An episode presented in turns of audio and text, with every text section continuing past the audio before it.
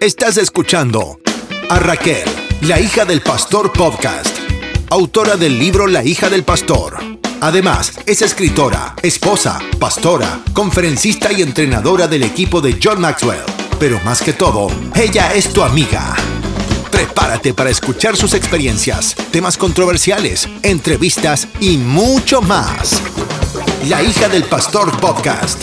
Comienza.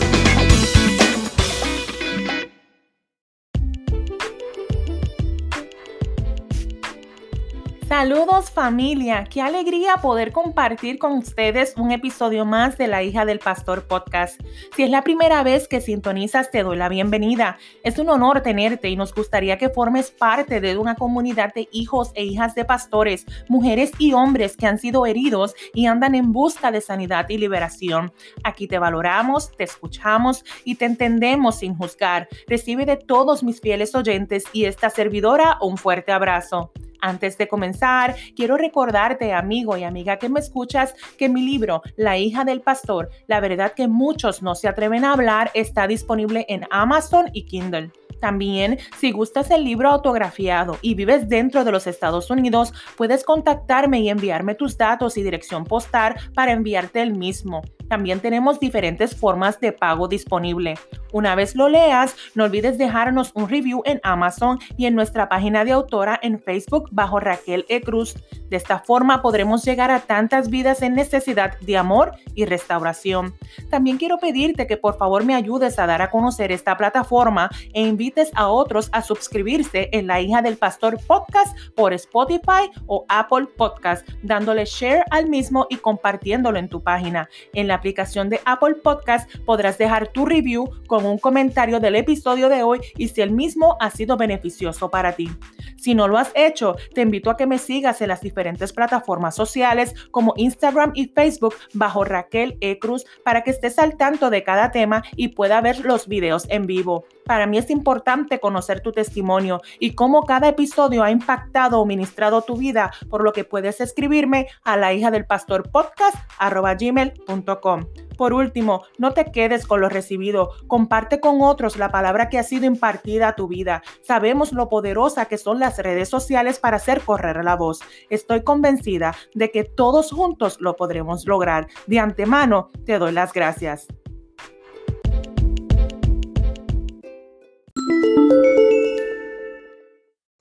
Amigos y amigas, bienvenidos al episodio número 20, el abandono. Vamos a estar hablando de lo que es el abandono, los diferentes tipos de abandono y sus consecuencias. También cuál ha sido la queja de muchos hijos de pastores. Todo esto y mucho más. ¡Arrancamos!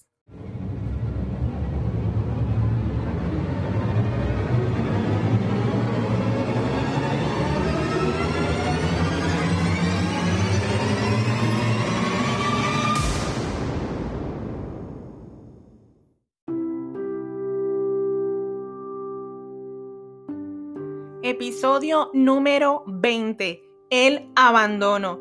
Quiero dejarles saber que antes de verdad comenzar a hablar acerca del abandono, una de las razones por la que escogí hablar sobre esto es porque orando el Señor me ministró por un verso que es muy conocido, Salmo 27, 10. Aunque mi padre y mi madre me dejaran, con todo Jehová me recogerá. Sin embargo, me gusta mucho la versión Dios habla hoy aunque mi padre y mi madre me abandonen, tú, Señor, te harás cargo de mí. Yo, esta palabra, ¿verdad? Habló profundamente a mi vida y el Espíritu Santo me ministraba a través de ella porque muchas veces hemos pensado que esta palabra es para aquellas personas que han quedado totalmente huérfanas y se encuentran sin un padre, sin una madre. Sin embargo, yo quiero que usted sepa que hay personas que sí tienen a sus padres vivos, sin embargo, han sido totalmente abandonados y pueden sentir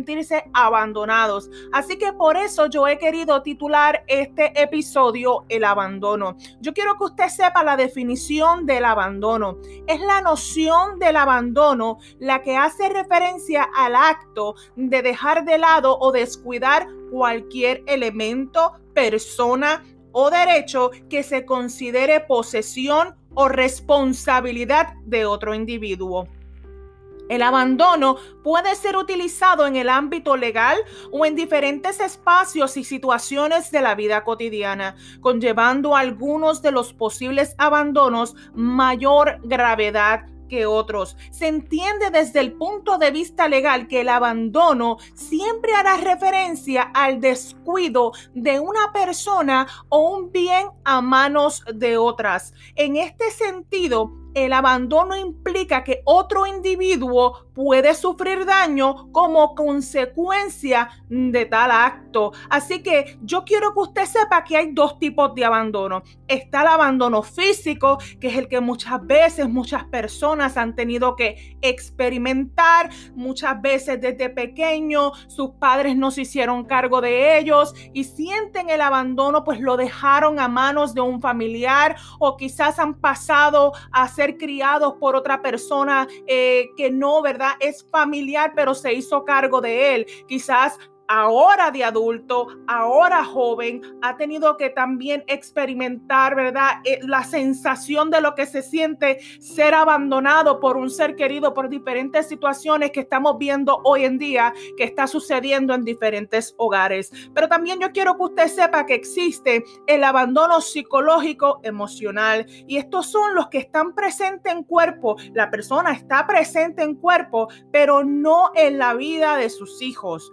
Apenas le hablan, no pasan tiempo con ellos, ni siquiera tienen idea de cómo les va la escuela, ni siquiera hablan con ellos. Solo se encargan de pagar las cuentas de la casa, pero no hay una interacción con sus hijos. Y yo quiero dejarles saber que esto crea unas consecuencias. Las consecuencias del abandono, no según yo, según los expertos de la materia en psicología, dejan saber que cada tipo de abandono genera sus propias consecuencias que dependerá de cada niño o de cada niño de cada niña. El niño puede sufrir a medida que crece porque tiene la tendencia a cuestionar su vida, y por eso escuchamos por qué no es amado, por qué me pasó esto, por qué me dejaron a mí. Y es los porqués de la vida, ¿no? Empiezan a preguntarse. También como consecuencia, los sentimientos emocionales pueden ser profundos y difíciles de aceptar.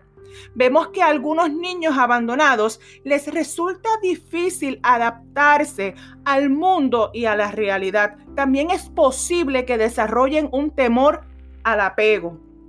La ausencia del padre o la madre abre la herida emocional especialmente en los primeros años de vida. Su vacío nunca se llenará y la huella de su ausencia será muy difícil de borrar. Pero yo quiero volver a repetirte lo que dice la Biblia en Salmo 27:10. Aunque mi padre y mi madre me abandonen, tú, Señor, te harás cargo de mí. ¿Por qué los hijos de pastores se quejan mucho en el sentido de que, ¿qué es lo que dicen los hijos de pastores de por qué se han sentido abandonados? Muchos hijos de pastor hoy en día se sienten tan heridos y viven con mucho coraje porque según ellos la iglesia les robó a sus padres.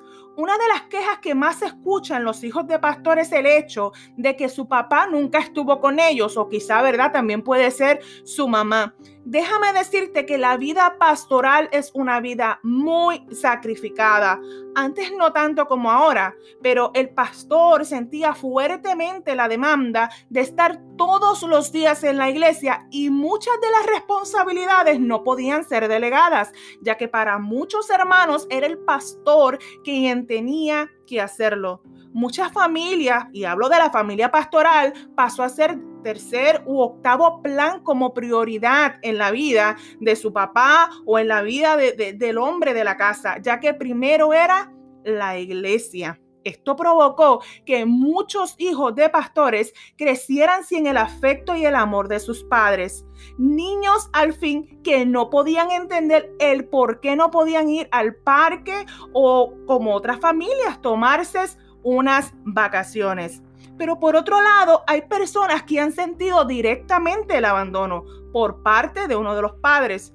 Otros pues son huérfanos ya que su padre o su madre han fallecido y se encuentran solos. Pero yo quiero dejarte saber las promesas del Padre. Hay promesas del Padre. O sea, Él ya había pensado en todo esto y nos dejó una palabra para que nos agarremos de ella. Hebreos 13:5 dice, nunca te dejaré ni te desampararé. Es una promesa que nos deja saber que no estamos solos, que aunque parezca que no le importas a nadie, que nadie se preocupa por ti, que nadie te ama, hay uno que ha prometido no dejarte ni desampararte. Mateo 28, 20 dice, por mi parte, yo estaré con ustedes todos los días hasta el fin del mundo. Y este verso es uno de los que me encantan, porque Él dijo todos los días, significa que los 365 días del año Él ha prometido estar contigo.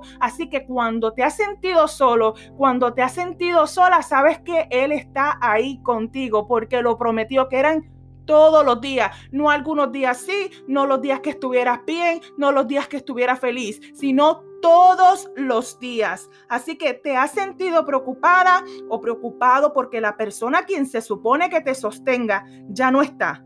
Para el Padre Celestial, ¿sabes qué? Eres importante y no te dejará desamparado sin alimento ni ropa. Mateo 6:26 dice, mirad las aves del cielo, que no siembran, ni ciegan, ni recogen en graneros, y vuestro Padre Celestial que hace, las alimenta. Ahora hay una pregunta en ese verso y dice, ¿no valéis vosotros? ¿No valéis tú mucho más que ellas? No estás en el olvido, estás en la mente de Dios. Jeremías 29:11 dice, y te recuerdo, yo sé los planes que tengo para ustedes, planes para su bienestar y no para su mal, a fin de darles un futuro lleno de esperanza, yo el Señor lo afirmo. Yo puedo entender cómo te sientes. Yo también sufrí un abandono. El mío no fue físico, el mío fue emocional. Crecí tratando de encontrar cómo llenar el vacío que tenía. Me, crecí y me crié en la iglesia como hija de pastor y no me había dado cuenta que carecía de afecto y amor y que la mayoría de mis problemas tenían raíz en mi niñez.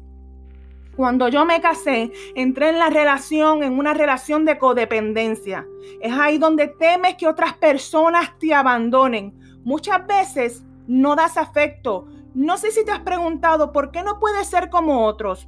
¿Por qué yo no puedo ser como otros? Hasta que te das cuenta que nunca recibiste ese cariño. Pero en mi caso, yo no me quedé con la excusa de que yo no te puedo dar lo que no recibí. ¿Por qué? Porque yo he aprendido a dar amor y afecto, porque aunque no lo reciba, he aprendido a amar, porque Cristo me ama y Él es amor. Yo te invito a que des el paso hacia el perdón para que puedas sanar, al igual que yo pude sanar. No sigas caminando cargando el pasado. En ese bulto cargas tantas preguntas, cargas el abandono, cargas el rechazo, cargas la soledad, cargas el coraje, cargas la frustración, cargas el odio, cargas el rencor que no te han permitido avanzar. Hoy puede ser ese gran día. Yo sé que no ha sido fácil. Piensas que nadie comprende tu dolor, pero no es así. Jesús comprende tu dolor y dejó promesas para ti. Agárrate de esas promesas. Él quiere sanarte, quiere hacerse cargo de ti, de tus necesidades, mostrarte su amor, dejarte sentir su paz y sobre todas las cosas su compañía. El amor como el perdón es una decisión. Ama como Dios te ama y podrás perdonar así como Dios también te perdona. ¿Sabes qué? Hay un futuro glorioso que te espera. No le permitas al enemigo que siga estancándote. Renuncia al pasado y dale la bienvenida a un nuevo tiempo donde aprenderás a conocer a Dios como tu Padre y solo Él podrá llenar ese vacío que has sentido todo este tiempo. Verás cómo todo cambiará y ya no serás el mismo de antes. El Padre traerá identidad a tu vida y caminarás como hijo y como hija de un rey. Bendiciones.